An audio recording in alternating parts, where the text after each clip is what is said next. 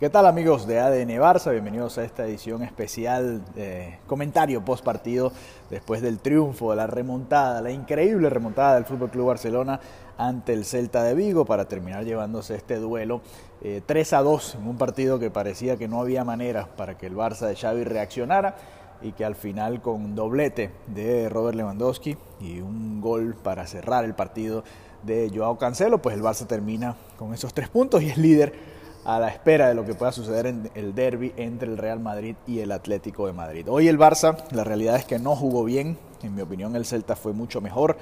Xavi desde el planteamiento inicial, eh, sabiendo que el Celta venía a encerrarse, le costó mucho al Barcelona desbordar por las bandas. Marcos Alonso quizás no era el jugador para este partido. Obviamente pensando en todos los encuentros que vienen, Quizás Xavi no quiso forzar demasiado a Valde, aunque Valde terminó entrando de todas formas en la segunda mitad. Ferran Torres por derecha tampoco fue eh, esa respuesta, ¿no? Y para mí sigue siendo mucho mejor Ferran Torres como recambio que cuando comienza de titular. Pareciera que, que, la mentalidad con la que entra cuando entra desde el banco es muy distinta. Hoy tuvo mala suerte porque en la más clara que tuvo el Barça prácticamente la primera clara que tuvo el Barça en el partido fue de él, un zurdazo cruzado que pasó muy cerca realmente y que pudo haber sido el gol del empate en su momento. Pero eh, volviendo un poco al, planteamiento inicial de Xavi, creo que se equivoca porque se veía claramente que el Celta estaba tratando de evitar a toda costa que el Barça entrara por el medio, que le estaba regalando las bandas y esa es una de las características del Barça, ¿no? Por lo general, que tiene a sus extremos bastante abiertos, que le permite eh, jugar ante este tipo de planteamientos cerrados y fíjense que, ya después de todo, cuando se da el primer ajuste táctico de Xavi, que, juega con una especie de, línea de tres, el equipo se vio partido y se vio terrible, el Celta pudo haber anotado uno o dos goles más de los que terminó anotando.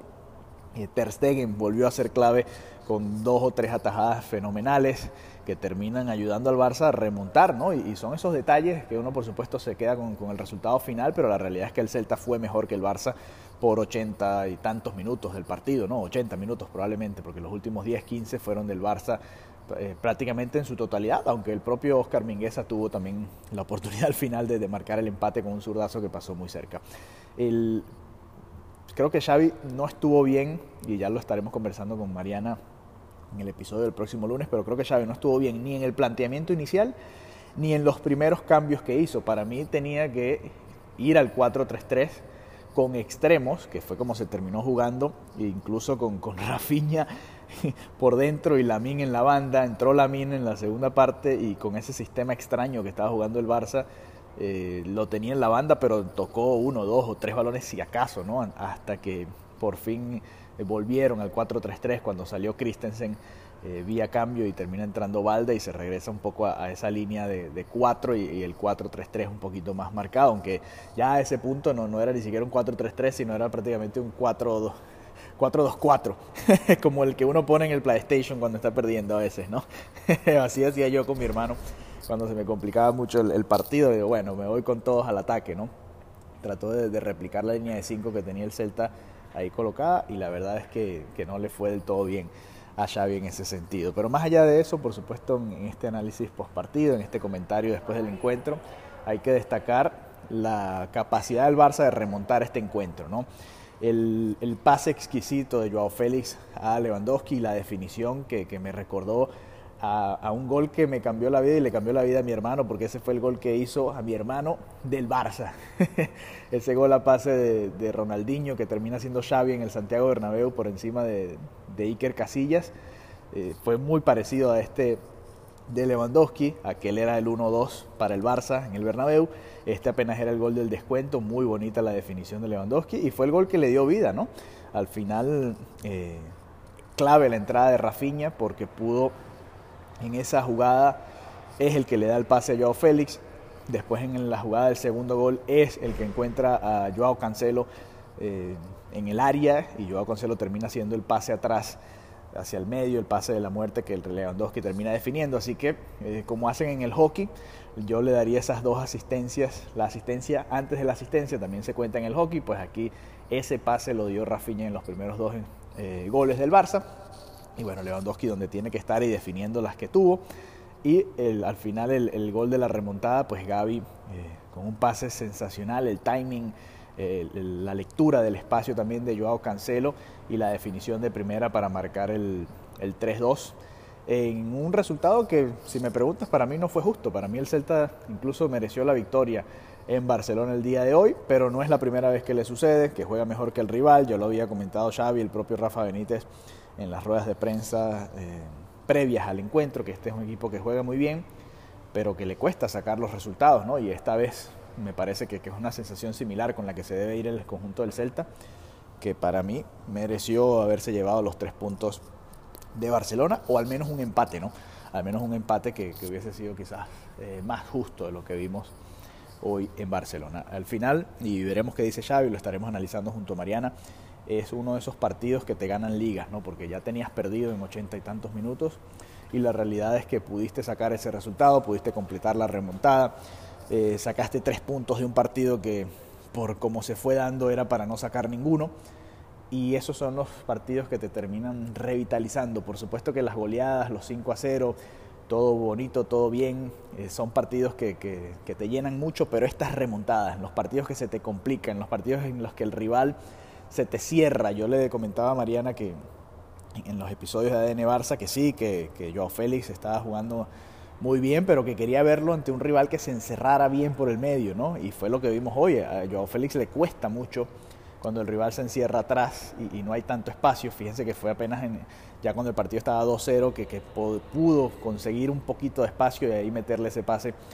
a Robert Lewandowski. También había tenido una clara en la primera mitad y su zurdazo se fue por encima de esas jugadas que te pueden cambiar el partido porque el Celta se había adelantado y Joao Félix tuvo esa del empate en una primera parte que no fue muy buena del Fútbol Club Barcelona en general. En todo caso, victoria para el Barça, por supuesto estaremos haciendo un análisis más en profundidad durante eh, la semana en nuestro episodio del lunes junto a Mariana Guzmán, que estuvo allá en el Estadio Olímpico de Montjuic para hablar y además tomando en cuenta también lo que diga Xavi, el porqué de los movimientos, el porqué de los cambios, el por qué Ferran por derecha y no Lamin Yamal para empezar el partido, por ejemplo, por qué no eh, mantener esa línea de cuatro y, simplemente darle la oportunidad a los extremos, a, a Lamin Yamal por izquierda y, y por qué no se le buscó más al comienzo de la segunda mitad.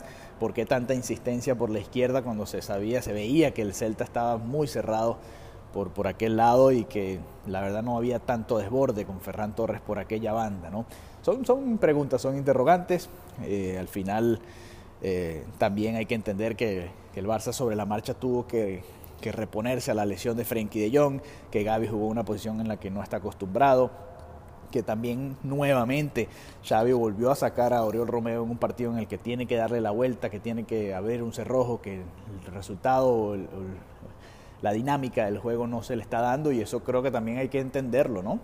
Y hay que valorarlo. Quizás para los partidos más importantes de la temporada, Oriol Romeo no sea el titular, ¿no? Y, hoy veíamos a, a Pedri en la banca y cuando esté Pedri probablemente tengamos a Frenkie de Jong atrás y, y, Gundogan, Gavi y Pedri para, para generar más juego por dentro. Pero bueno, ya, ya estaremos hablando un poquito más de eso. Hoy regresó también Ronald Araujo, noticia importante, noticia positiva.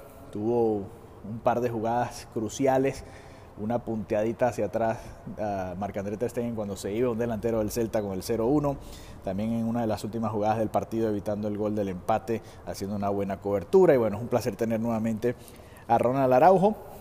Hoy el Barça en general estuvo...